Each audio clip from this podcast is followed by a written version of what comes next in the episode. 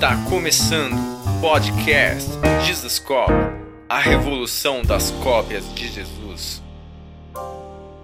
Fala galera, Jesus Cop, Douglas Gonçalves por aqui para mais um Jesus Cop Podcast. Ó, toda segunda-feira, 10 da manhã, nós estamos nessa mesa de comunhão e hoje você está vendo que a gente está num cenário diferente aí, porque nós estamos aqui em Kansas City e cara, precisei vir para cá, em Kansas City, para encontrar com o meu convidado de hoje nessa mesa e vai ser incrível. Então vamos embora pro podcast de hoje.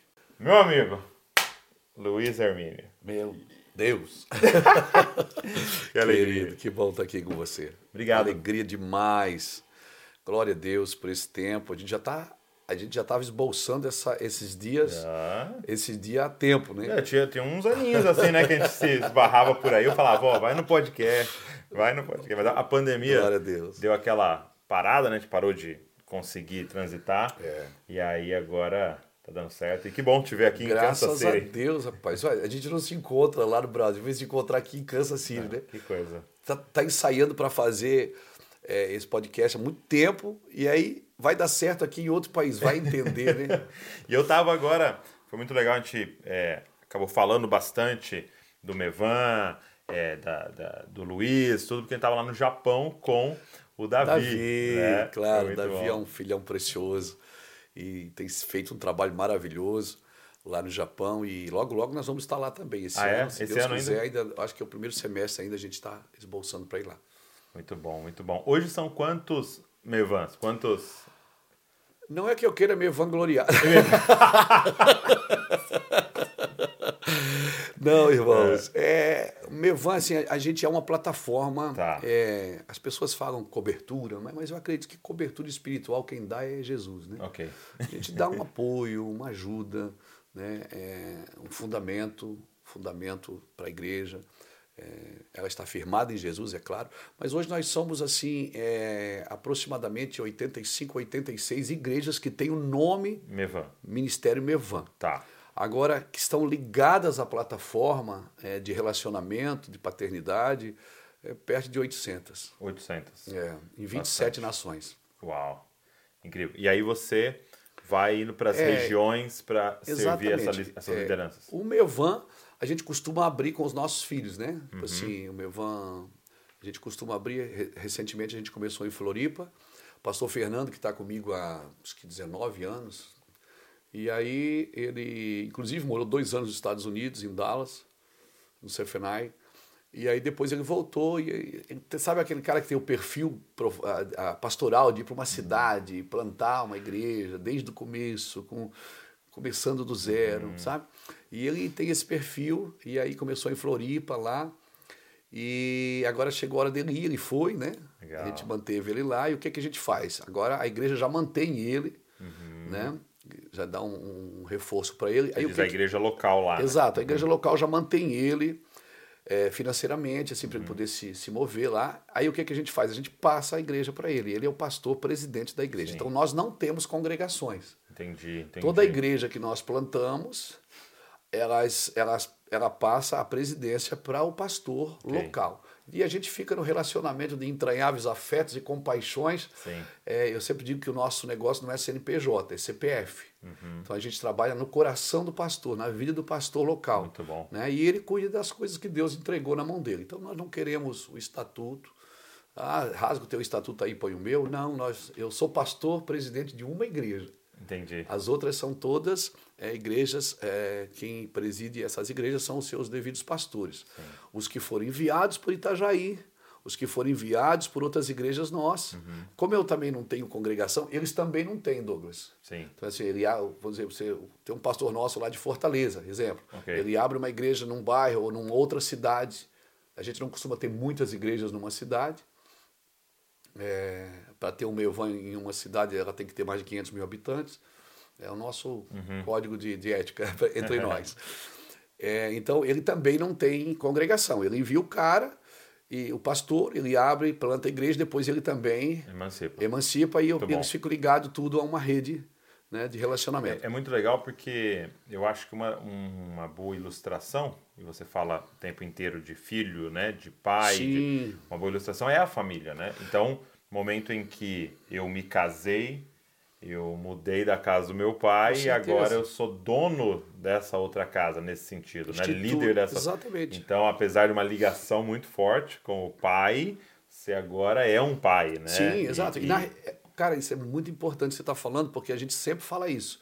A gente diz assim, nós não estamos cuidando de filhos, nós estamos gerando os próximos pais. Uau. né, para dar continuidade. Eu acredito muito nisso, né, no evangelho contínuo. É, até tem um, é um- uma fala é, no, judaísmo que o judeu ortodoxo ele acredita é, em outro judeu ortodoxo quando ele está na terceira geração fazendo a mesma coisa.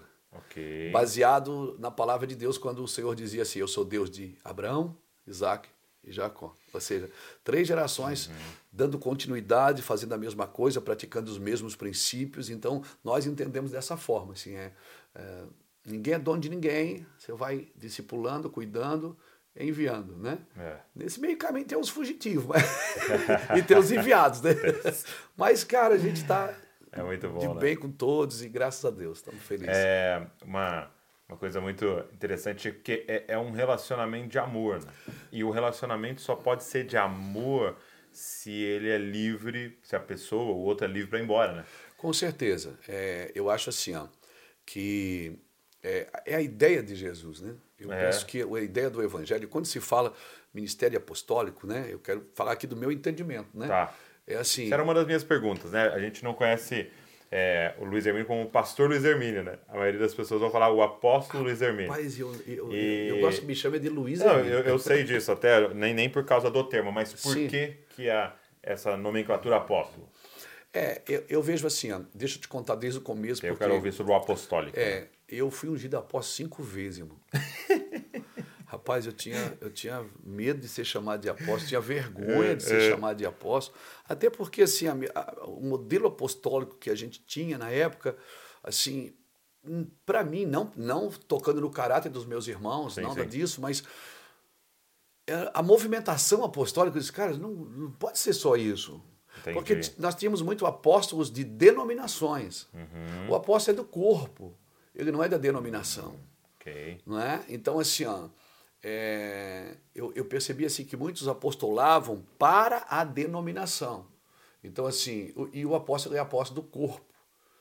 Então, e o, o- o ministério apostólico, é, ele faz parte, né?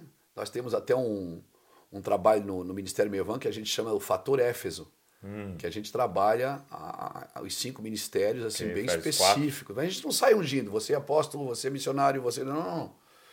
Con- Consagramos alguém ao ministério, a gente consagra ao ministério, Ao servir. ao serviço.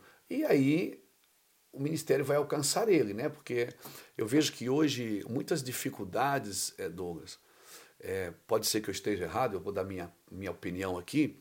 Nós herdamos dos nossos irmãos americanos, né? inclusive nós Tamo estamos aqui, aqui, tamo aqui. estamos aqui, vamos respeitar os nossos irmãos. respeitar a terra nós aqui. fomos nós fomos discipulados pelos nossos irmãos americanos. Sim, sim. Que qual era a cultura? Uma mega ultra super igreja com um homem só que fazia tudo Sim. o pastor da igreja. Meu Deus, ele fazia tudo. O cara, o cara era desde encanador até pregador.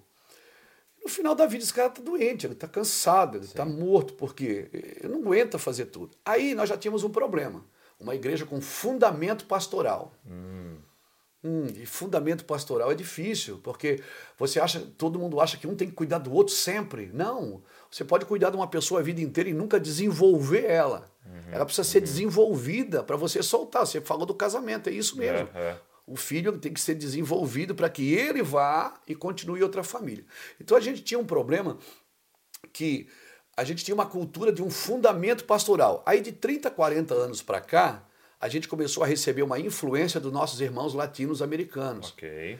que veio o ministério apostólico, a, a- a movimentação apostólica, todo mundo. E aí, cara, também eu, eu acho que houve um, houve um descuido de muita gente ungindo apóstolo que não era apóstolo, por causa do, da movimentação.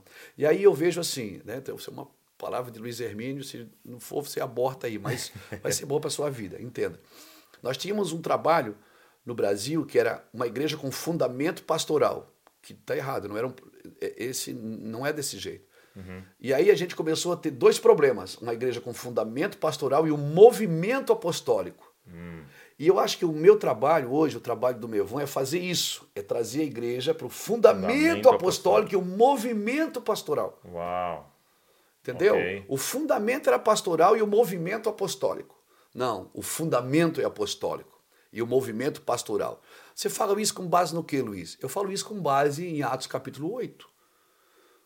Né?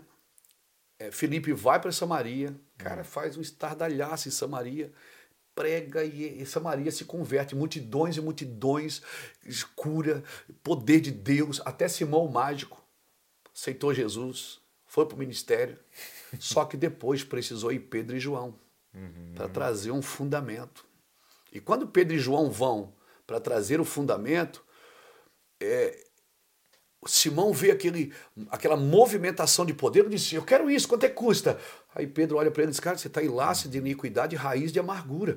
Aí ele disse: oh, Então ora por mim, pelo amor de Deus, perdão. Ou seja, o que, que eu aprendo aqui? Atos capítulo 8. Samaria já tinha sido evangelizada. Hum, Então já um- Estava um, um movimento evangelístico. Exato, estava sendo pastoreada, mas ela precisava de um fundamento correto. Entendi. Entendi. Então aí, Douglas, que entra para mim o ministério apostólico. O ministério apostólico ele trabalha nos fundamentos. É, e não é o ministério apostólico denominacional. Ele é de fundamentos. E como eu disse, eu fui ungido de apóstolo cinco vezes, cara. 99, eu estava lá em Mendonça, na Argentina, uma equipe de irmãos da Argentina, que estava num concílio latino-americano de Nova York, tinha um, um- uns, uns apóstolos de Nova York, foram lá e eu, eu fui fazer uma, uma campanha evangelística. Fui pregar um sábado à noite e um domingo de manhã. Era Manhana de Fuego. E eu fui Manhana de Fuego e foi maravilhoso. Me apresentaram assim, Luiz Hermínio, que tem o raio-x nos seus olhos, vai olhar para você e vai ministrar. Ok. E aí, eu tô lá sentado e tem dois velhinhos, dois senhores sentados no altar e começam a chorar. Eles começam a chorar e começam a me olhar. E eu tô lá sentadinho perto deles. Eles começam a chamar e aí para o culto. Ele fala com o pastor que estava ministrando, que era, o- que era o pastor presidente da igreja, assim, chama aquele moço que era eu. Eu ia pregar depois deles. Era amanhã. Ele me chamou e disse, Oster é um apóstolo. Eu digo, eu? Eu estava tentando pregar na tarde da benção. eu só queria orar na tarde da benção, curar alguns enfermos. Tarde da benção, meu filho. Campanha da água ungida. Era só o que eu queria. Eu não tinha essas pretensões. E eles me ungiram apóstolo. Cheguei em casa, minha esposa foi me buscar no aeroporto com o pastor Lapa, mais sua família, sua esposa. Eu disse, olha, gente, me ungiram apóstolo lá em Mendonça, na Argentina, 1999. Depois, estava jantando com uma equipe de pastores ali, almoçando em Blumenau, um apóstolo de Cuba, Luiz Hermínio Oster, um apóstolo. Eu digo, já me falaram isso, já inclusive me ungiram para isso. Me ungiu de novo. Aí depois, eh, o apóstolo, é, o apóstolo de Suzano, esqueci o nome dele agora, é, é, me ungiu o apóstolo também, foi lá no meu vão pregar e disse, Luiz, você é um apóstolo. Né? Você é um apóstolo, você precisa reconhecer isso. Eu digo, amém. Léo, apóstolo Léo. Ok. E está bem, mas eu tinha, sabe, eu tinha dificuldade de lidar com isso, porque, cara, como você estava dizendo, assim, eu dizia, puxa, cara, isso será que não vai soar como soberba? Como, cara, se ele assumir uma posição que eu não sou, cara, cheio de defeitos, eu estava vindo né, de do mundo, novo convertido, fazia sete anos, oito anos que eu era cristão. Eu disse que eu sou um apóstolo, cara, eu estou tentando é, cuidar da minha esposa, cuidar dos meus filhos, eu não estou conseguindo, é difícil. Já estava difícil, agora como é que você é apóstolo? Aí de novo, estou numa conferência no Mato Grosso do Sul, de novo ungido apóstolo. Aí até que por fim, meu amigo, que é meu amigo até hoje, apóstolo Gustavo Lara, em 2008, me chamou, chamou a minha equipe disse, Luiz, você precisa assumir, não é por causa de... Luiz, esquece, ele é argentino, de, de Buenos Aires, Luiz Hermínio, esquece toda esta, esta, esta glória de homens, você é um apóstolo, você precisa entrar para tomar a unção. E ele me instruiu muito, foi um cara que me ajudou muito. E somos amigos até hoje, bem de perto. E aí ele se reuniu a minha equipe e disse: Não precisa chamar Luiz Hermínio de apóstolo, mas você precisa reconhecer que era um apóstolo. Né? Quando três reis foram visitar aquela criança que estava lá na manjedoura, Eles foram visitar um bebê, mas eles não levaram presente para um bebê. Eles levaram presente para um rei. Uhum. Porque não era o que eles estavam vendo, é o que eles estavam reconhecendo. Uhum. E ele me falou isso, ficou gravado dentro de mim, sabe? E aí eu comecei a me movimentar apostolicamente. É claro, Entendi. a gente sofre críticas, as pessoas ah, que não existe apóstolo, né? Os irmãos, é, alguns irmãos, principalmente alguns irmãos é, da reforma, falam, né? Não existe uhum. apóstolo, tal, ok. É, mas a movimentação eu não sim, posso tirar, sim. Douglas. Deus me entregou, eu estou me movimentando assim. Sim. Não é? Uma coisa que eu acho tão fundamental hoje da igreja entender, tá? Se quer usar o termo, se não quer usar o termo, não, ok. Não precisa. Mas a, a movimentação apostólica porque uma das questões para mim também, os fundamentos, né? Mas também a questão do envio. Quando a gente tira o envio da jogada, a gente, o movimento ele fica todo estranho. Então, é, é, você falando né, de uma igreja é, com fundamento pastoral, é, a figura que me vem à mente é, é uma casa liderada por uma mãe. Cuidado, né? Porque ela ama cuidar e ela quer claro. reter. Então, por ela, ela não quer que ninguém vá embora. Com certeza. Né? Não quer. E apesar disso e é, ser amor num certo aspecto e, e ser maravilhoso, prejudica. É. Né? Com e aí, certeza. se você tem uma igreja só de uma, uma casa só de pai, né? que, que tá treinando pro, pro menino ir embora também, pode enviar antes. Então é, essa, Não, é, é esse pastoral mais apostólico que é simetria, é. Essa simetria em cuidado e desenvolvimento precisa ter. Uhum, né? Porque assim, uhum. a mãe, ela, ela exerce a fibra, a fibra emocional do filho. Uhum. Ela desenvolve a fibra emocional de um Afeição, filho. né? É, e o pai, a fibra moral. Uau. Forte. Não é? O, pai é a fibra moral e a mãe é a, a, a fibra emocional. Então você vai ver muitas vezes pessoas no ministério com dificuldades na área da moralidade e uhum. outras com dificuldade na área emocional. Sim. Né? Então essa simetria é necessária. É. O cuidado da mãe né, com o desenvolvimento do pai. É. É. Mas, mas o fundamento é apostólico, né? Porque com é, certeza. Você tem que ter em mente o envio. Com certeza. O, o, o Douglas, você tem filho pequeno, né? Tem, 9 e 11. É, quando ele cai, ele corre para a mãe. É, é. Porque a mãe, oh, meu bebezinho, tal, tal, tal. O pai ah, você não viu a pedra? Vai de novo. o pai tem esse trabalho, né? É. Então, quando eu comecei a entender isso, isso, isso é automático. Você começa a entender, eu disse, cara, eu não sou pastor de igreja. Hum. Porque eu juntava com uma mão e espalhava com a outra. Né? Eu mordia e soprava. E aí.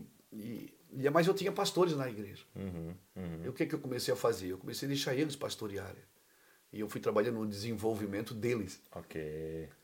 Então, por isso que hoje, assim, a gente, eu viajo, a igreja está lá, cresce, desenvolve. Eu não sei nem quanto é que entrou de oferta domingo, por exemplo. Uhum. Eu não estava lá. Vou saber depois, tal, nos relatórios, tal, mas eu. Porque nós estamos num trabalho de desenvolvimento. Quem é apóstolo, apóstolo, quem é pastor, pastor, quem é... Então eu uso muito a figura é, do vale de ossos secos, né? Se você for analisar, Ezequiel profetizou aos cinco ministérios. Okay. Ele profetizou aos ossos, hum. ao nervo, à carne, à pele e ao espírito. Ele profetizou aos ossos, os ossos fala do barulho, né? Quando houve um grande barulho, porque o osso fala de evangelista. Onde tem evangelista tem barulho, tem festa, tem agromero de gente, tem. Uau! O evangelista é aquele cara que. Né? Mas depois ele profetizou aos nervos. Quando você fala de evangelista, vai na igreja de um evangelista que ele pastoreia a igreja para você ver. Uhum. O evangelista, ele ganha um cara hoje, amanhã o cara já está tocando bateria da igreja dele. ele é um evangelista, ele quer ganhar alma, ele está ali. Tem barulho, tem festa, é, tem a, a, semana das portas abertas, a semana do cadeado aberto, a semana da chave. Ele é um evangelista, ele usa de tudo para ganhar a todos. Mas depois ele profetizou aos nervos. O nervo fala do mestre. Hum. É aquele cara que liga uma coisa com a outra. Né? O nervo é aquele cara é, que liga. É, o osso está ali, mas se não tiver nervo, uhum. não tem movimento. Né? E o nervo fala do mestre, é aquele cara que ensina. Aí você vai na igreja de um mestre, que é ele que está na frente do trabalho, hum. Paz, às vezes domingo à noite, a igreja cheia de visitantes, ele está falando do cavalo amarelo. Ninguém está entendendo nada. Acontece. Mas a cabeça dele, ele está vibrando, porque ele é um mestre. Aí depois ele profetizou a carne. A carne para mim fala do pastor. Por quê? Porque o pastor para mim é o cara que mais entra na carne. Por quê? Porque ele, ele lidar com as emoções das pessoas. Sim. De manhã ele está num velório, de noite ele está fazendo um casamento, às vezes no mesmo dia. Já aconteceu isso comigo. De celebrar um velório de manhã e um casamento à noite, na mesmo, no mesmo sábado. Ele de manhã está chorando com a família lutada, de noite está celebrando e dizendo que dia maravilhoso. Esse cara ele, ele tem picos de emoções. Ele é o pastor. Mas depois ele profetizou a pele. A pele fala do apóstolo, que ela traz cobertura para esse corpo. Uhum. Que ela, ela, ela, envolve o corpo.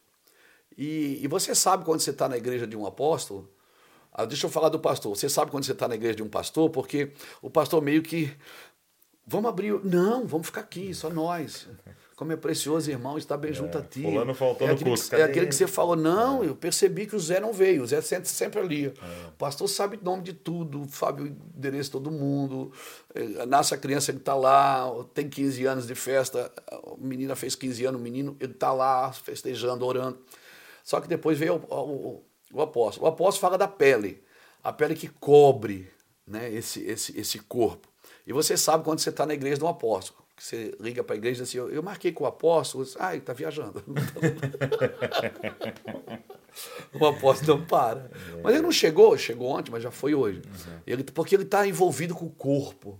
Uhum. Ele está mexendo no corpo. Né? Ele não tem problema de, de andar no viés. Só que depois ele profetizou ao Espírito. Uhum. O Espírito, para mim, fala do profético. Né? É aquele cara que traz a visão, que traz a direção, que, que tem um, um desenho de Deus. E você sabe quando você está na igreja de um apóstolo, de um profeta. Porque do lado do púlpito dele tem um, tem um talite, tem um chofar, tem uma bandeira de Israel. Aí eu te pergunto, tem alguma coisa errada com isso, gente? Claro que não, irmãos. Eles não podem estar separados. É porque um completa o outro. Numa congregação precisa desenvolver os cinco ministérios. É, é. Numa congregação precisa desenvolver os cinco ministérios. Ó, o Juscelio, o pastor Juscelio, acho que você conhece, uhum. o Juscelio é mais pastor do que eu. Okay. O Juscelio é pastorzão, por isso que né, a gente enviou ele para Campinas, porque porque ele é o cara, e daí, meu irmão, toca você, como é que você tá? O meu irmão Ulisses também é pastorzão, beijo e abraça todo mundo, e ai, é tal. É, o meu outro irmão já é mais profeta. É, não fala. Daí, Júnior, tudo bem? Tudo. E a família? Tá tudo bem também. Mas quando abre a boca, você consegue ouvir ele meia hora. Porque é muito denso o que ele fala. Muito denso. Então o que é que ele faz? Se ele pastorear uma igreja, só pastorear uma igreja, ele tem coração para pastorear? Tem. Só que ele pode matar a igreja com a carga profética que ele tem para a nação, não é para a igreja. Uhum. Pastor, o senhor está falando? Meu irmão, nós não podemos andar separados. Se esse cara é um evangelista, o outro é um pastor, eu preciso sentar na mesa com esses irmãos. Porque nós precisamos desenvolver os cinco ministérios na congregação. Os cinco ministérios precisam estar no mesmo púlpito. Não tem que abrir cinco igrejas. Não pre... Exatamente. E não precisa. Cara, você falou muito sério. Não precisa abrir cinco igrejas para desenvolver o meu ministério. A gente precisa aprender a trabalhar no mesma, na mesma casa, porque o que nos une não é a casa, é a causa. Hum. Então, às vezes está na mesma casa, mas não tem a mesma causa. É. Mas às vezes tem a mesma causa, não precisa estar na mesma casa. Não precisa. Você pode estar numa casa lá em Bragança, eu posso estar numa casa lá em Santa Catarina, uhum. o outro pode estar numa casa aqui nos Estados Unidos, o outro. Não importa, mas nós temos uma causa temos. Qual é a causa? Cara, aquele cara é um profeta. Esse aqui é um evangelista. Aquele lá é um pastor. Gente, vamos andar perto. É. Um tem para agregar para o outro. Eu, eu, comecei a reparar, quando você começa a olhar, é, por exemplo, as heresias, né? A gente falando de heresias. Geralmente é um dos cinco ministérios sozinho. Né? Então você pega assim a mais Exatamente. famosa agora, a graça barata, né? Falando de hipergraça, de todo mundo Com é, tal. O que, que é? É um evangelista sozinho. É. Ele quer colocar todo mundo para dentro. Com certeza. Ele quer alargar a porta, ele quer alargar o caminho por causa do. De, cara, não, vamos todo mundo, vamos trazer todo mundo. E aí precisa de um mestre ao lado e fala, Com cara, certeza. legal, mas calma. Segura Na Bíblia está escrito isso. Tem que ter um pastor do lado, calma, cara, tem que cuidar. Tem que ter... Então, é, eu, eu vejo que é muito necessário a gente se atrapalhando, né? Com certeza. É, é, o corpo é corpo. É. Douglas, tem coisa que Deus fala para você. É. Tem coisa que Deus fala para Luiz Hermínio. Tem coisa que Deus fala para o João. Mas tem coisa que Deus só fala para o corpo. Hum. E quando o corpo está junto. Então, a grande dificuldade hoje, tem coisas que é falado no coletivo. O profeta, ele falava a Israel, ele não falava a um, um indivíduo. É. Ele dizia, ouve Israel, ó o Senhor. É. Ouve Israel, Senhor. Então, assim, e por não ter essa, por ter essa dificuldade de caminhar nessa, nesse lugar, né, quando as pessoas pensam assim, ah, apóstolo Luiz Hermínio, cara, às vezes é verdade, eu vou te falar, para mim ouvir isso foi muito difícil no começo. Ai, não me chama de apóstolo, não. Uhum. Hoje até a pessoa, pastor, como é, que, como é que eu te chamo? Me chama de Luiz Hermínio, porque a minha uhum. identidade não está no que eu faço, está em quem eu sou. Porque o que eu faço vai acabar um dia. Mas o que eu sou, não. Vai continuar no Senhor. Então, é, é muita dificuldade. Eu, particularmente, eu cuidei de pastores, cuidei de gente que pagou para ser ungido apóstolo. Meu Deus. Entende? Aí você pergunta, foi maldade isso? Não, foi imaturidade. É. Assim, há Misturado uma... por orfandade, a... né? Exato, porque assim, a maior dificuldade hoje é a identidade, mano. Uhum. Identidade, as pessoas têm. É a figueira no meio da videira. O cara olha para um lado só vê uva, olha para o outro só vê uva. Ele olha para ele só tem figa. Sabe, cara, tá errado. Eu quero ser uva também. Deus diz: não, você quer ser figo. Não, eu quero ser uva. Não, cara, você é figo. Cara, eu quero ser uva, você não está entendendo a popularidade aqui é uva, mas você não tem que ser a popularidade. Você tem que ser o que Deus te chamou para ser. É. Aí onde é, que, onde é que entra? Aí falta um viticultor que olha para você e alguém diz: arranca, porque ele é diferente. Não, deixa eu escavar ele. Deixa eu colocar estrume, humus, ou, ou seja, humildade, porque humus vem de humildade, humus nas suas raízes. Me dá mais um ano, deixa eu investir nele. Uhum. Aí um dia você está dando fruto e você percebe, cara, agora já está todas as uvas olhando para você, dizendo, uau, é ali, ó. Nós somos tudo igual, ele é diferente. Uhum. Entende? É isso que às vezes as pessoas não entendem no corpo. Isso é muito forte. O, é, o, tem um autor chamado Alan Hirsch, ele fala algo muito legal. Ele, ele compara os cinco ministérios a cinco sistemas do corpo. Sim. Então ele fala assim, seria mais ou menos como sistema neuronal, sistema cardiovascular, sistema digestivo. É, porque ele, ele, e ele começa a falar sobre como os sistemas são interdepend, é, interdependentes, eles dependem Sim. um do outro, né? Então, você fala, qual é o mais importante? Parece que é sei lá, o cérebro, mas se o coração não bater... Não adianta não tem cérebro. cérebro. Entendeu? Ah, não, então é o coração? Não, mas se o intestino não pegar as vitaminas, as coisas, não adianta... Se o cérebro tiver morte cerebral, Exato, não adianta então, bater mais nada. E, e aí, é, é, ele, fala, ele mostra, e aí ele fala o seguinte, que qual é o problema da igreja no ocidente, né? É que nós temos dois ministérios super desenvolvidos e outros subdesenvolvidos. Então ele fala que nós somos uma igreja pastoral mestral. É. E aí ele diz quando o corpo tem dois sistemas super desenvolvidos e outros mirrados, você tem uma doença autoimune. Sim. O corpo se mata. Muito bom. Entendeu?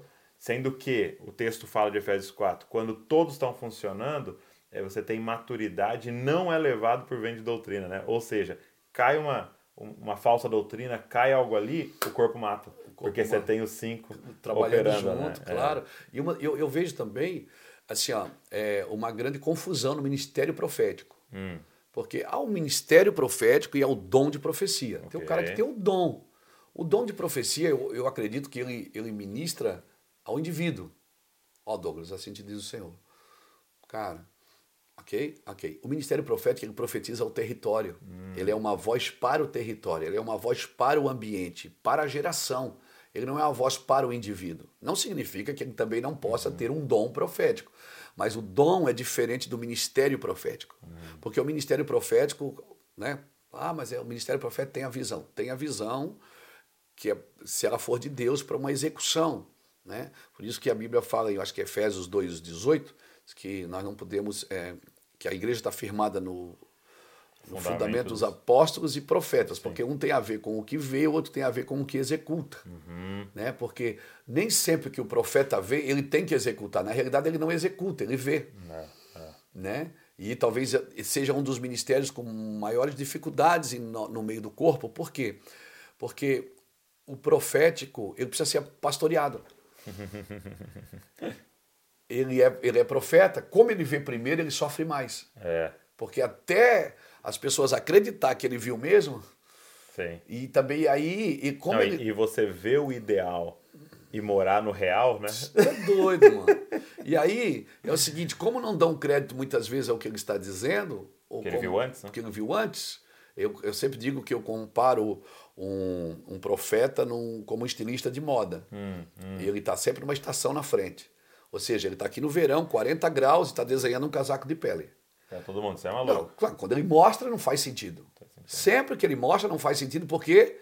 Porque ele está fora daquela estação. Mas a estação vai mudar. E quando muda a estação, você vai ver todo mundo usando aquele casaco que ele desenhou. Muito legal. Por quê? Porque ele, ele ditou uma tendência. Ele, ele mostrou, disse, olha, gente, vai acontecer Tô isso. discernindo. É, eu acredito, eu acredito. Aí é que está o que você falou.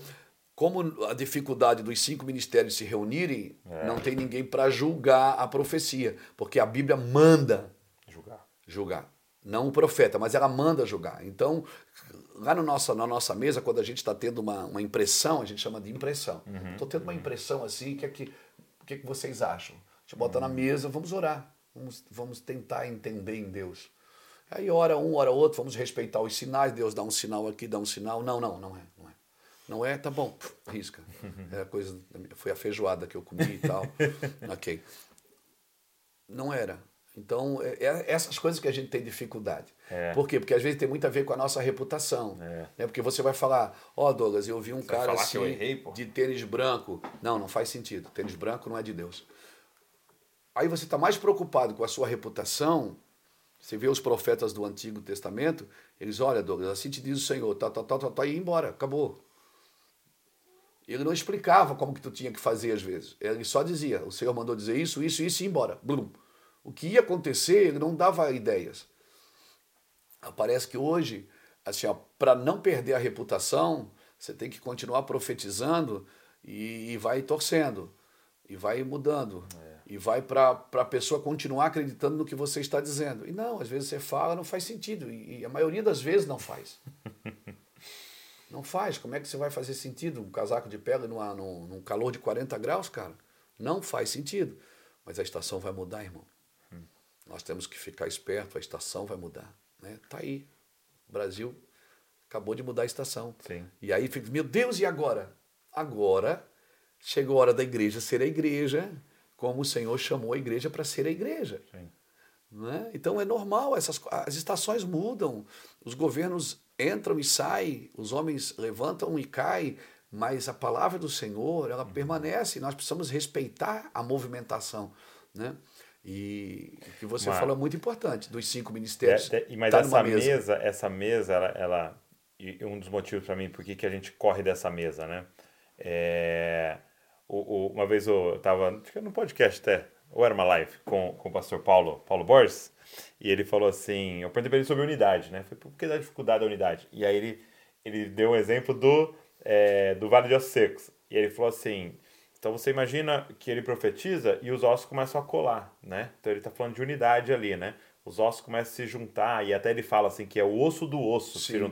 E aí ele te explicando que, então é um Cada osso com é, seu osso. Exato. E o osso do osso é sempre um diferente, né? Sim. Então, por exemplo, você pensar que esse osso meu é igual esse, eles são separados. Ele tá junto com o que é diferente dele, né? Que completa ele e tal. Aí ele falou, e aí cresce nervos e tendões, lá fala.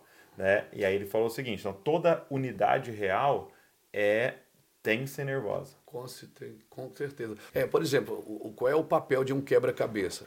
É mostrar uma imagem. Uhum. Aí Eu falo do quebra-cabeça porque lá em casa a gente gosta muito de É, quebra-cabeça. você né? Meu filho, Minha mãe a gosta gente muito. deixa o quebra-cabeça lá vai. eu não tenho muita paciência para montar, Aí não. mas chega, a põe minha uma pecinha e vai é, embora. vai embora. Fica lá três meses, seis meses na mesa. Cinco mil peças, três mil peças, Legal. mil peças. E, e aí vai lá e vai montando. Mas se você perder uma ou duas peças, pronto, você já comprometeu a imagem. Então toda peça é importante e é, o Paulo Borges é, é Não, e- maravilhoso. e, é, né? e é maravilhoso porque assim, Tem realmente... que ser nervoso mesmo. Mas por que, que a gente corre dessa mesa? Porque a gente não quer ser nervoso e ser tenso. A gente parece o seguinte: foi tensa a reunião, não foi de Deus. Não. Porque Deus é essa junção dos diferentes. E a gente precisa. E, e é interessante que sem ser nervosa, é, sem nervo é insensível. né? E sem tendão, sem tensão é, é sem força. Né? Com certeza. Eu só tenho força para segurar isso aqui porque tá tensionado. Com seno. certeza. E eu só sinto isso aqui porque é nervoso o meu corpo. Maravilhoso. Então eu acho que a gente não precisa ter medo. Não. E é porque, porque começou a acontecer? O profeta e o mestre estão em briga. Eles separaram e foram para denominações diferentes. Para quê? Para não ter mais tensão. Exatamente. E não ter mais conversas nervosas. É, o pessoal lá, é, às vezes a gente fala de casamento, o pessoal diz assim, pastor, qual é o casal perfeito para o senhor? Eu disse, aquele que briga sempre, mas não separa nunca. Tenso e nervoso. É, isso sabe que acontece muito no meio dos judeus, né? Hum. Eu tenho uma Torá lá em casa, que é explicada versículo por versículo por três rabinos. E eles brigam, na, eles discutem no brincando. comentário. um diz Mas assim, não largo. É assim, no comentário, eu, disse, "É, eu acredito que seja assim, daí o outro diz assim, eu não concordo com o que ele acabou de falar, mas desse jeito. Então, assim, e eles ninguém fica de mal com ninguém. Nós temos um, um senso protetivo, a nossa reputação É, exato. tão grande. Cara, a pessoa mais vulnerável que eu conheço é Jesus. Hum. Se você vai entrar num evangelho de amor, você tem que se tornar vulnerável. É. Porque você vai ser ofendido, você vai ser machucado, você vai ser frustrado, você vai ser decepcionado, quando não caluniado. E você tem que entender o que você está fazendo, o seu papel naquele corpo. Se você entrar numa, num relacionamento com senso de proteção, É. já era, mas se tiver algum senso de proteção na sua vida, você já não consegue viver o evangelho genuíno. O- o- isso foi uma virada de chave pra gente, por quê? Porque é, nos ensinaram que o evangelho é um lugar. É, o evangelho promete proteção. E o que o evangelho promete segurança. Ah, exatamente. E aí a diferença é que proteção é se eu falar pro meu filho, ó, você não vai sair de casa, não vai andar de bicicleta, você se machuca. Isso é proteção. Agora, o que é segurança? Põe um capacete e deixa ele andar. Exatamente. Porque ele vai poder se machucar seguro. Nós né? chamamos de proteção, mas não era proteção. Não era. Era controle. Era controle. e infantilizando todo É. mundo. E aí, esse Deus, que não é um Deus de proteção, é um Deus de segurança. Com certeza. No mundo você vai ter aflição, mas tem de bom? Vai si. e não perque mais, mas vai. Mas vai, mas vai. Então, é, e isso muda tudo, né? Porque é, aí eu não tenho medo da tensão, né? Porque o que importa é o reino, é o propósito. Com né? certeza. E a gente passa muito tempo tentando defender a nossa reputação. Eu penso que, que o objetivo primordial do evangelho não é privar você de sofrimentos presentes, mas de sofrimentos eternos. Uau. Então, o, o- principal objetivo do Evangelho não é privar você de sofrimentos presentes. Quem entra no Evangelho, vai trabalhar no Evangelho, vai servir o corpo, não pode pensar só eh, em se privar de sofrimentos presentes. Ele- o objetivo é privar você do eterno, do bom. sofrimento eterno. Agora, é, gente acabou indo lá pra frente, mas eu queria voltar. Bora. É, quando eu estava até lá no Japão, o, o, o Davi me falou um pouco do seu testemunho, né? E que você lá atrás foi envolvido com drogas Sim. e chegou até é, se envolver com tráfico e tal. Sim. Como é que foi esse seu encontro com Jesus? É, na realidade, eu sou a quarta geração de crentes da minha família. Né? Meu bisavô era presbiteriano. Ok. É, meu bisavô foi a primeira ou a segunda família a se converter na cidade de Camboriú. Não existia o evangelho pentecostal. Era os irmãos protestantes, né? Que protestavam contra o catolicismo. É. Então, meu bisavô, ele aceitou Jesus com a família e tal, e ele foi assassinado logo em seguida, assim, meses depois. Então, meu avô, sendo um dos irmãos mais velhos, acabou criando os outros irmãos. Ok. Depois migraram quase todos para a Assembleia de Deus, mas o meu, bisa, o meu avô ficou na presbiteriana, mudou-se para Itajaí, criou os filhos na igreja presbiteriana. É, o meu pai foi líder de jovem e tal. Meu pai casou com a minha mãe na igreja presbiteriana e eles se separaram. Eu tinha 13 anos. Eu tinha 13, meu irmão do meio, Ulisses, tinha é, 10 e o Júnior, meu outro irmão mais novo, tinha 4. Então aí o trem desencarrilhou, né, meu amigo? E aí meu pai foi embora, a gente tinha uma certa condição né, de vida, não era rico, mas não era eh, pobre de marré, marré, marré também. E aí co- começou a desencadear assim, rebeldia, né? Minha mãe, meu pai foi embora, minha mãe tinha três filhos homens, estava grávida de uma menina que nasceu morta. Então foi, gerou ódio, gerou contra o pai. E a gente foi criado meio que sem pai, assim. Então, uma criança que é criada sem pai, ela tem dificuldade em três áreas, principalmente, né? Que é proteção, direção e limites. Então, você pode ver, toda criança que tem problema Proteção. com direção E limites. e limites. Ok. E, uma- e a pior de todas é ver Deus como pai. Você não consegue ver Deus como pai, porque o pai representa a figura de Deus na vida de um filho. E tanto é que quando Deus quis eh, salvar o mundo, ele não mandou um livro, mandou um filho, né? né? Eu até brinco que o, o Velho Testamento, o pai aponta para o novo para o filho, o filho no novo aponta para o velho e para o pai. Então, é- é- a Bíblia é um pai e filho trabalhando juntos. Sim. E então aí desencarrilhou. Nesse meio tempo eu me envolvi com drogas, fui viciado no crack, fui viciado na cocaína. No crack nem tanto, porque estava começando naquela época o crack. Me envolvi no tráfico de drogas. É, e conheci minha esposa. Nesse meio tempo eu fui pai, fui pai solteiro. A minha filha mais velha hoje é pastora em Portugal, é, que não é filha da minha esposa, né? E conheci minha esposa usando droga, tal. Ela não sabia. A gente namorou, noivou e casou. Ela é menina de família, tal. Ela não sabia. Não sabia que eu usava droga. Assim, também não era viciado naquela época. Eu era fumava um- maconha, usava droga quando saía, tal. Mas eu fui desencarrilhar mesmo depois de casado. Já tinha 21 anos, 20 anos para 21 anos. E aí aí o negócio desencarrilhou. Porque enquanto eu usava droga, uma coisinha aqui, uma coisinha ali, bebida, tabagismo e tal, eu trabalhava, ok? Mas daí depois não, aí depois Vida desencarrilhou. social vai embora. A vida social foi embora, daí meu irmão começou a viajar para fora do país e trazia droga e eu a gente ele tinha de caminhão, ele trazia para fazer barco, vendia madeira para fazer barco de pesca. O cara que vendia madeira já Tinha esquema. né? também e aí foi é, foi foi bem terrível, sabe? Isso. E aí me envolvi com drogas. No tráfico meu irmão trazia e eu vendia aquela coisa. Até que um dia é a gente dia 1 de dezembro de 1995, eu estava doente. Quantos anos você tava?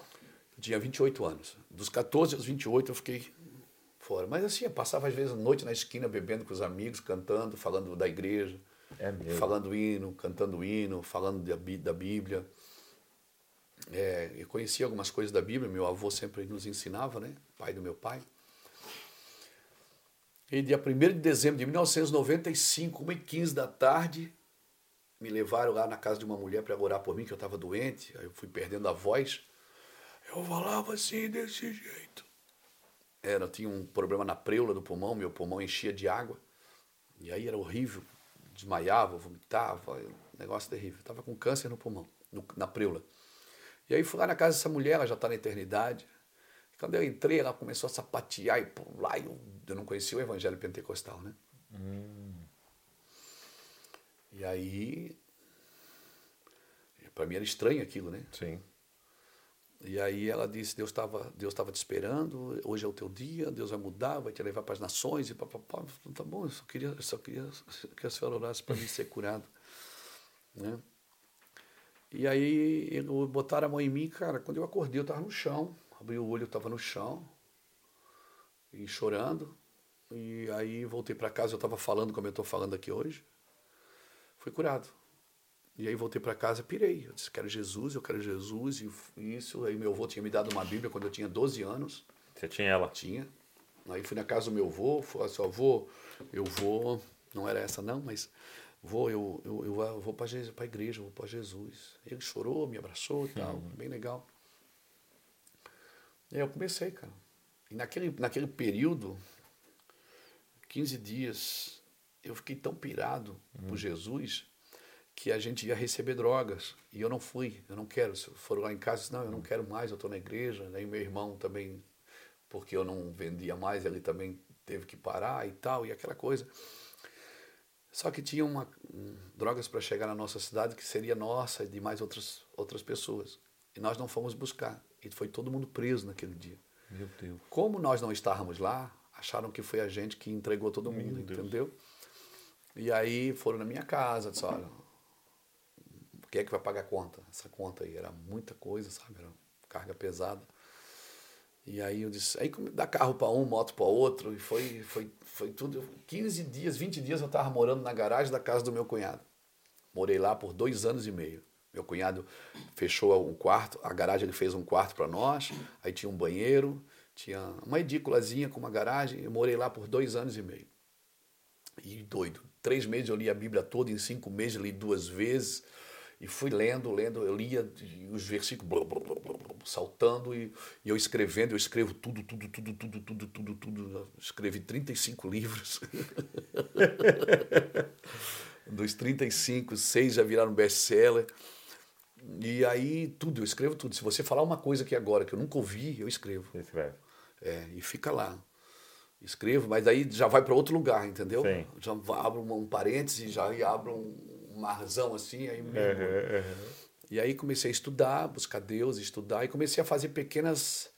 Minha esposa foi trabalhar, hum. ela disse: amor, deixa eu trabalhar, que daí eu sustento a casa para você se dedicar a Deus. Trabalhava de faxineira. Uhum. É, limpava a casa de um, limpava a casa do outro. Pra você ficar full time é, ali buscando. É. E eu, de bicicleta em Itajaí, andava de Kawasaki 850, mil, agora estava de bicicleta, doido. E as pessoas começaram, a minha família, alguém, pessoas da minha família achavam que eu estava assim, pirando, porque, cara, o Luiz está tá pirando. Eu acho que a droga deixou ele meio. Não, mas eu estava, eu tava, cara, Jesus me curou, mano. Assim, mudou minha vida. Cara, foi muito forte, assim, foi um, um uhum. assim, um eu queria Jesus, cara. E drogas? Não, minha esposa, de, a minha esposa deitava, ela acordava de manhã, eu estava de joelho do lado da cama ainda. Não dormiu, amor? Disse, amor, quem é que dorme? Olha isso. Ela disse, amor, tu precisa descansar. Tu tá pirando. Eu disse, não tô. Eu, Deus está falando comigo e tal. E Deus está dizendo e tal. Cara, eu já fui em mais de 50 nações pregar o evangelho. Meu Deus. E aí começou. Aí com dois anos. E, e quando não. aconteceu, você foi para onde? Assim, não, onde aí, um aí escuta. A minha esposa já estava indo numa comunidade perto da minha ah, casa chamada Nova Jerusalém. Eu deixava ela lá e ela dizia, entra, amor, comigo. Eu digo, não quero, não quero. Ia pro pagode, ia pra zoeira. Saía às vezes na quinta-feira, voltava na segunda. Meu Deus. E o pessoal dizendo, deixa dele, porque não, ele não vai mudar. E ela diz, não, eu casei para ficar casada. eu casei para ficar casada, Deus tem uma obra na vida do Luiz e Jesus vai curar o Luiz. Foi forte, mano. Muito então forte. tinha uma intercessora, tinha. né? É. E, a, e, tinha as, as irmãzinhas do Coque que iam lá em casa fazer campanha de oração. Aí tá, e não agora? Escapa, né? Não, não escapa, não né? escapa. As irmãzinhas do Coque estão em todas as, as conversões dessa nação. é, aí, pronto, aí eu saía para a igreja. Eu saía para a igreja e eu fiquei morando na mesma casa ainda. E aí, às vezes, eu saía para a igreja, cara, e a vontade de usar droga. Escondia a Bíblia, tava a Bíblia assim embaixo da camisa, fechava, tirava gravata, tirava, soltava a camisa, ia para casa de um traficante, que o cara estava me devendo ainda da época. Uhum. E agora, quem é que consegue usar? E às vezes usei, usei ainda, usei umas uhum. seis ou sete vezes. Até que um dia eu não aguentei mais. Eu fiz um voto com Deus, fui comprar droga, um taxista me levou, briguei com ele. Assim, na realidade, eu arrumei uma briga para poder sair. E aí disse, cara, eu não vou mais para a igreja, deu, tal. Aí entrei num beco para pegar droga de um traficante que estava me devendo. O, trafi, o, o, o taxista foi pregando para mim, cara, foi mó, mó legal. Ele foi pregando para mim. E aí cheguei lá, tinha uma, uma crente, na entrada do beco que eu fui, tinha uma crente na, cantando uma música do Voz da Verdade. Nasci para vencer, Jesus me ajudou, mudou meu viver, sou vencedor. Cara, aquilo me pegou assim, me jogou na cerca, comecei a chorar, botei a mão na cabeça e disse, cara, o que, que eu tô fazendo? Tô voltando. Aí o taxista me chamava do carro, eu te falei, cara, não é tua vida, mano. Aí Sério, do... foi. Aí, Douglas, eu tinha 30 reais. Isso, isso assim, seis, sete, oito meses depois de aceitar Jesus, eu ainda ficava na luta, né? Porque o meu, do tráfico eu já saí no mesmo dia, uhum. mas. Mas a química. Né? Mas a química, cara, e tal, era difícil. Mas eu não queria. Aí chorava. Meu pastor, ele ia me buscar na boca. Levava eu para casa dele, botava um colchão no chão, dormia lá 15 dias. Ficava eu, minha esposa, meus filhos, tudo na casa dele. É. Glória a Deus. É, desculpa. Não, mas é, é isso, cara. É que, que é muito, foi muito forte, cara. Foi muito forte. Cada vez que eu lembro, assim, mexe comigo. Mexe muito comigo porque as pessoas hoje vê as nossas fotos, mas não conhecem o nosso filme. Né? Exato. Nos julgam, às vezes, por, é, por o que estamos fazendo para Deus, mas não conhece a nossa história. É. E a nossa história ela foi marcada assim com muita muita renúncia, muita transformação assim, eu não tenho não sei te explicar, não foi foi Deus. É. Não foi você que achou não, ele, né? Foi Aí, ele claramente. Eu estava com 30 achou. reais no bolso, o taxista me foi me, no beco, me pegou, me botou dentro do táxi. E aí eu disse, quanto é que vai ser a corrida aí, cara? Ele disse, ah, me dá 10 pila aí, tá legal, me dá 10, 10 real, tá legal. Eu dei o dinheiro para ele, os outros 20 eu rasguei. E disse, diabo, nunca mais você vai ver meu dinheiro. Nunca mais na sua vida você vai ver meu dinheiro. E aí, de lá para cá, eu mergulhei profundo, cara. Então, eu, tô, eu sou intenso. Eu vou fazer 56 anos agora. Faço 56 anos, né? Agora. Esse ano? É. E eu tô intenso. Eu, assim, sou intenso em tudo que eu faço para Deus. Não faço obrigado, não estou cansado da obra, não estou feliz da vida. Uau. E é isso. E, e aí e, começou. E a minha, a minha pergunta nesse, nessa história que você contou é uma mensagem que é ligada a Luiz Hermínio, quando você pensa em Luiz Hermínio, Sim. há uma mensagem ligada a você que é de paternidade, né? E é muito forte esse tema no seu ministério, no Mevan, e eu percebo que todos estão ligados. A Leão Mevan tem esse tema muito caro no coração Sim. de vocês, essa mensagem do coração paterno de Deus. E você conta de uma história com uma com um grande conflito com, Sim, com meu pai. Hoje eu com sou amigo do meu pai, né? Meu pai tem Sim. 77 anos, nós somos E amigos. como é que é isso, assim? Ah, Deus te dá uma mensagem vai- que é uma, É, eu, foi uma eu acredito num assim, momento ó, da sua vida. você não pode estar doente, cara, por aquilo que você foi chamado para curar. Hum, né? Agora, o que você, o que te adoeceu, certamente vai se tornar remédio na sua vida. Se você é atacado no casamento, se espera, você vai ser usado para curar famílias. Se você é é, é atacado nas finanças, você vai ser usado para tocar pessoas nas finanças. Eu fui tocado na paternidade, na ausência, e hoje eu tenho uma relação de Deus com o pai muito forte, como pai. Que qual- a Deus qualquer religião pode te levar, né? Agora ao Pai não.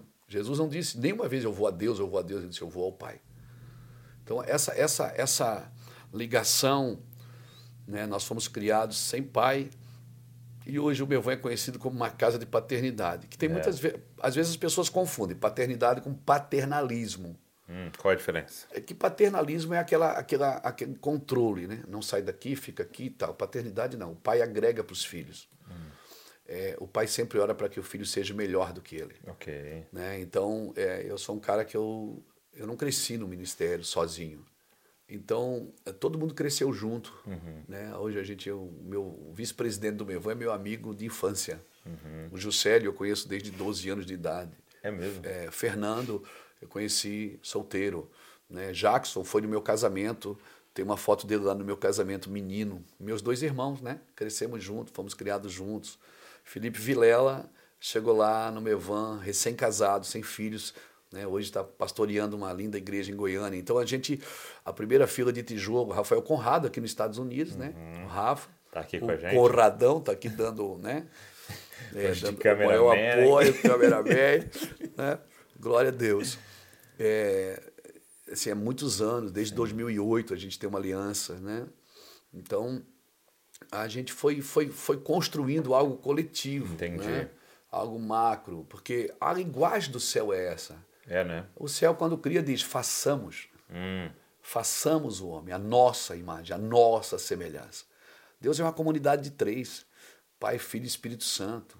Né? Quando Deus fala, ele fala ao corpo. Né? Então, eu, eu sempre procurei. Até quando Deus dá para o indivíduo, se Deus exalta um homem, o objetivo dele sempre é tocar o corpo. né? Deus não, fez, não, não fechou monopólio com um homem. Sempre é o corpo. Né? Eu, eu, eu uso, eu uso Ana para falar disso, né? porque Ana ela queria um filho. Ela era estéreo. Ela queria um filho. Só que quando ela chega na terra para pedir um filho, ela percebe que o sacerdócio daquela terra estava estéreo. Mais do que ela. Entendi. E aí ela muda o pedido. Ela diz, o pedido dela passa a ser coletivo. Ela diz: se o senhor me der um filho, eu te dou um sacerdote. Uau. Quando ela envolveu no pedido dela a necessidade que necessidade de Deus, a necessidade que Deus tinha para aquele lugar, ela recebeu o filho. Cara, que demais. Então nós somos sacerdotes e os nossos pedidos não podem estar envolvidos somente a gente. É. Então, assim, Deus, eu, né? me levanta, porque se o Senhor me levantar, eu vou fazer isso para o Senhor. Alguém me perguntou esses dias: você não tem problema com a fama? Eu disse: não, porque eu tenho uma causa para ela.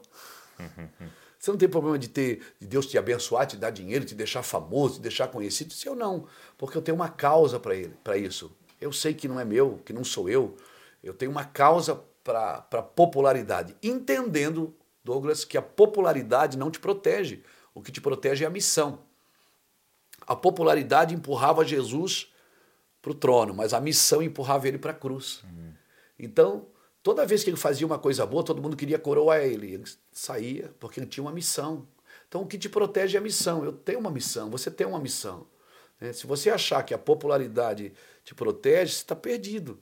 Porque não protege, a gente tem uma missão. E a missão envolve nossa esposa, nossos filhos, nossos bens, nossa mente, nosso coração, nosso templo. Né? Nós temos uma missão. Então, às vezes, a gente tem que sair da popularidade para poder edificar a missão. Muito bom. Então, Ela tô- está a serviço da missão, não a missão a serviço da popularidade. Com certeza. O dinheiro está a serviço, a, a fama está a serviço. Deus, eu sempre falo, quando eu falo a empresários, eu digo assim: olha, Deus só tem um motivo para te dar dinheiro, para você ser provisão para quem não tem. Deus só tem um motivo para te deixar famoso, para você ser voz para quem não tem voz. Entendeu?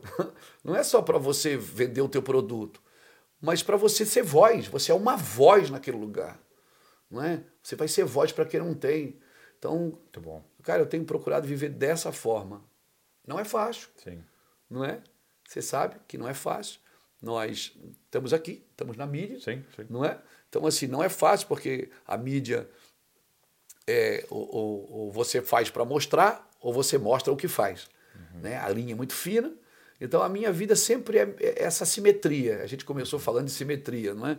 É sempre a simetria entre o cuidado e o desenvolvimento. Tem pessoas que precisam de cuidado, mas pessoas, tem pessoas que foram cuidadas tanto que elas não se desenvolveram. E tem pessoas que foram só desenvolvidas, mas não têm senso de cuidar de ninguém. É só ela. É só ela, é só ela, mais ninguém. Sim. Então, cara, eu acredito nisso. Interessante. E, e quando que. Você se lembra quando que essa revelação né, da paternidade começou a, a entrar aí no seu coração? Quando que Deus começou a te dar isso para É, mostrar? eu, eu fui muito ministrado por Dave Robson. Hum, Dave Robson, né, o, o pai das orações em línguas, quem ora em língua edifica a si mesmo, né? É uma chave, né? É, uma das chaves foi essa. Como eu era, eu sempre fui muito solito. É, eu não era solitário, mas eu praticava solitude. Eu sempre gostei de ficar sozinho, de meditar. Então toda casa que eu morei, assim, eu vou falar, é até engraçado, né? Eu, eu era muito agitado, eu, eu fechava a porta do quarto por dentro, às vezes num outro quarto lá em casa, e dizia assim, amor, me tira daqui só amanhã. E dava a chave por baixo para ela. é mesmo. É, me tira daqui só amanhã. Eu discipulei a minha consciência, eu discipulei meu corpo, todo discipulando, né? É Assim, eu gosto muito de ficar sozinho. Então, eu tenho uma casa perto da minha casa, chama o meu Van Global. Lá eu fiz um escritório para mim. Eu botei uma cama, uma mesa, uma cadeira e um candeeiro. Foi que a mulher sunamita fez para Eliseu. Ela botou uma mesa, uma, uma cadeira, um, um candeeiro e uma cama. Aí o Senhor começou a falar comigo sobre isso. A mesa é lugar de comunhão. É, a cama é de descanso. A cadeira é de simplicidade. Você não é trono, é cadeira, cara. Senta na cadeira. E o candeeiro de revelação. Então, eu criei um ambiente, lá tá meus livros, lá tá minhas coisas. E eu tô em casa, eu, eu tô para lá, eu vou para lá de manhã, vou, às vezes vou a pé. Ou vou lá para o escritório. O pessoal tá trabalhando lá, eu entro na minha suíte lá, que é uma suíte, fecho a porta e fico lá. Então, eu gosto de ficar muito sozinho para buscar Deus, assim, para orar, rei de meu, rei Deus e meu pai. Não, não, não. Para ficar ali Estar com ele. ouvindo, estar com ele. Então, como eu praticava muito solitude, eu, eu sou o cara da pergunta, né? Eu ficava, Deus, por que isso? Não, não ouvia nada, não entendia nada. Estava dirigindo, vinha. Ah, por causa disso. Ela tá. É, e aí eu comecei, comecei a exercer, comecei a ser curado. Eu fui curado em paternidade depois de ser pastor. Hum. Como é que foi?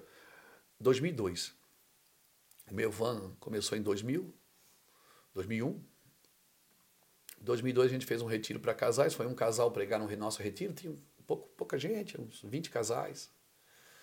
E aí eles olhavam para mim, estavam pregando, estavam sempre olhando para mim, um casal, né? A gente não era uma igreja pequenininha. Ele disse, Luiz, eu queria orar com você. Eu digo, vamos. O Cote foi um cara que me ajudou muito, como eu falei lá na nossa reunião.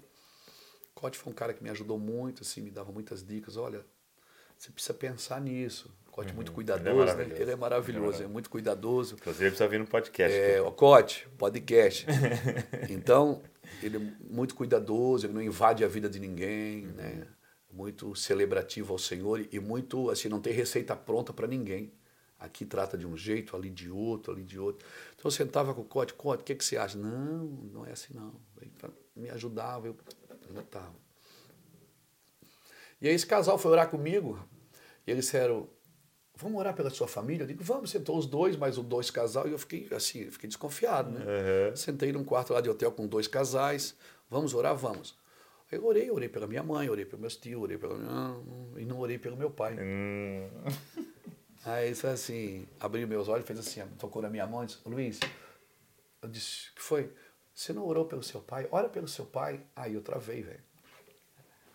E você achava que estava resolvido? Tudo resolvido. Quando eu aceitei Jesus, peguei e fui já falar com meu pai, pedir perdão para ele. Ah, é? Porque eu encontrava o meu pai, nas, na, na, na, às vezes nas noites, né? Saía pra bagunça e É mesmo? encontrava ele. Encontrava Tentei, pai. tentei matar ele duas vezes. Meu Deus. Já botei arma na cabeça dele, faca no pescoço dele. Então Mas havia, um- havia um ódio mesmo antes da conversão. não- Douglas era amor, né? Sim. Era raiva, era amor. Mas hoje, E graças aí a você Deus. foi e, e converteu, pediu perdão e tudo. É, não, tá tudo certo. Vou pro Na sua cabeça tá tudo rapaz, certo. caminhando eu vou pra Canaã, tá tudo certo, né? Tá. Mas, E aí você não ora por ele. é, mas quando eu estava em alguma Uhum. reunião de família, alguma coisa que o meu pai estava, ficava ruim. É. É. Hum. E aí a gente, aí, aí é que entra, gente. Se você achar que tudo na tua vida de ruim foi o diabo, você acha que precisa de libertação e não de arrependimento. Aí eu disse, não, eu aí eles começaram a orar por mim. Aí eu comecei a chorar. Ela disse, ora pelo seu pai. Eu disse, eu não queria orar pelo meu pai. Por quê? Eu disse, por causa disso. Fala, fala para mim. Olha para mim e fala o que, que você queria falar. Eu queria matar ele. Eu começava a chorar. Por quê? Porque ele fez isso com a minha mãe. Porque ele fez isso, tá total. E eu... Aí você pergunta, você já era crente, Hermínio? não, eu era pastor. eu era pastor, gente. Porque um Deus você serve com sacrifícios, mas um pai não. Um pai é com honras. Quando você enxerga Deus como pai, a sua adoração muda. A sua vida com Deus muda, os seus pedidos em Deus mudam, a sua vida no corpo muda. Irmãos, a gente não quer mandar em ninguém. Douglas, paternidade não é vem cá que eu vou ser teu pai, fica aqui debaixo de mim, me dá o dízimo, um beijo aqui no meu anel. Não, não é isso, cara. Isso é paternalismo. Paternidade é o pai agregando para o filho. Dando, dando. Tem gente, às vezes, tão machucada que ele vem caminhar com a gente. E, "Ah, mas o senhor não me dá atenção. Ele quer uma atenção que eu não posso dar. Só Deus pode dar. Então, o meu trabalho é pegar ele com a mão e levar ele para o altar e dizer, cara, é Deus quem vai te dar isso, não é Luiz Hermínio. Muito bom. Entendeu? Porque a ninguém chamei de pai, diz a Bíblia. A palavra ali em eh, Mateus 23, 9, eu acho que é 23, 9, depois de. Está na Bíblia. tá, tá assim, ó, a ninguém chamei de pai, porque só um é o vosso pai. Quando se fala de paternidade, queridos, ninguém está obrigando ninguém a chamar ninguém de pai. Agora, você vai na palavra pai, pai ali, a ninguém chameis de pai, a palavra pai ali é pater, que quer dizer pátria, que quer dizer origem. Então, o que Jesus está dizendo é: não diga que ninguém é a sua origem, porque a sua origem é Deus. Uau. Uau. Entendeu? Entendi. Então, eu, Deus, eu não sou a origem de ninguém, eu não sou a, a pátria de ninguém. A só aponta pra ele. Né? Aponta, aponta. Agora o cara passa e diz, e aí, paizão? Cara, aí, AP, A IPR. Cara, uhum. assim, a gente perde muito tempo com brigas idiotas. Essa que é a verdade. Tem é gente verdade. que liga lá na igreja para saber se eu dou criança para dou ceia para criança. Okay. Tem gente que liga lá na igreja para saber se a minha ceia de vinho ou de suco de uva. Sabe? As pessoas estão narrativas assim, nada a ver. Mas, cara, essa essa essa parada de paternidade, ela, ela me salvou. 2002. Eu fui curado naquele dia. Naquele, naquele dia, dia, eu sentei com meu pai de novo. E assim, gente, pode parecer loucura, mas o evangelho é uma loucura. Né? A Bíblia ficou diferente para mim. Sério? Sério. Tudo que eu vejo na Bíblia, eu vejo paternidade. Douglas, eu não quero dinheiro de ninguém. Nunca ninguém recebeu uma ligação minha pedindo dinheiro. Nunca ninguém andou comigo e disse: Ó, oh, você quer, quer que eu seja seu pai? Você tem que me dar o dízimo, você tem que me dar a primícia. Nunca. Nunca. Nós estamos aqui publicamente falando uhum. isso. Uhum. Nunca ninguém recebeu uma ligação minha dizendo: Você tem que fazer isso para mim. Nunca. É, mas toda vez que alguém me aciona, Luiz, eu precisava que, que assim, porque você não pode tocar quem não quer. Exato. Não, não pode. Tem dois ladrões na cruz. Um quis, o outro não. Jesus deu atenção para o que quis entrar no reino, não para o que quis descer da cruz. Uhum. Eu não posso gastar tempo com quem quer descer da cruz. Eu tenho que gastar tempo com quem quer entrar no reino. Essa que é a verdade. Mas, cara, a paternidade de Cristo, de Deus, na Bíblia, cara, ela vai mudar o coração do pastor. Muda completamente. E assim, é, eu tenho, vou, vou fazer, como eu disse, né, 56 anos. Hum. Até os 49 eu não tinha nada. Não tinha nada meu. Não tinha carro no meu nome, não tinha é casa. Eu ganhei duas casas, viraram projetos sociais, a outra eu, a gente imobiliou, imobiliou é, mobiliou, né? Uhum. Mobiliou e deu para o meu, meu irmão. Quando eu fiz 49 anos, o senhor começou a falar comigo assim: agora eu vou te dar algumas coisas para você guardar para os seus filhos e eu comecei a prosperar em 6, 7 anos, o que eu não tive em 49. Nunca peguei nada com a minha mão, sempre veio. Alguém disse: ó, Deus mandou fazer, Deus mandou fazer, Deus mandou fazer. Eu vivo assim há 27 anos no ministério. Não. Me converti, aceitei Jesus aos 28 e, e 27 anos eu estou no, no, no ministério. Eu aceitei Jesus num dia, três, quatro meses depois já estava me envolvendo com evangelismo, com tentando fugir das drogas, né? Mas já me envolvendo com a obra de Deus. E aí. E é muito lindo porque essa, esse encontro com o pai, com a paternidade, ele nos tira de um modo sobrevivência, né?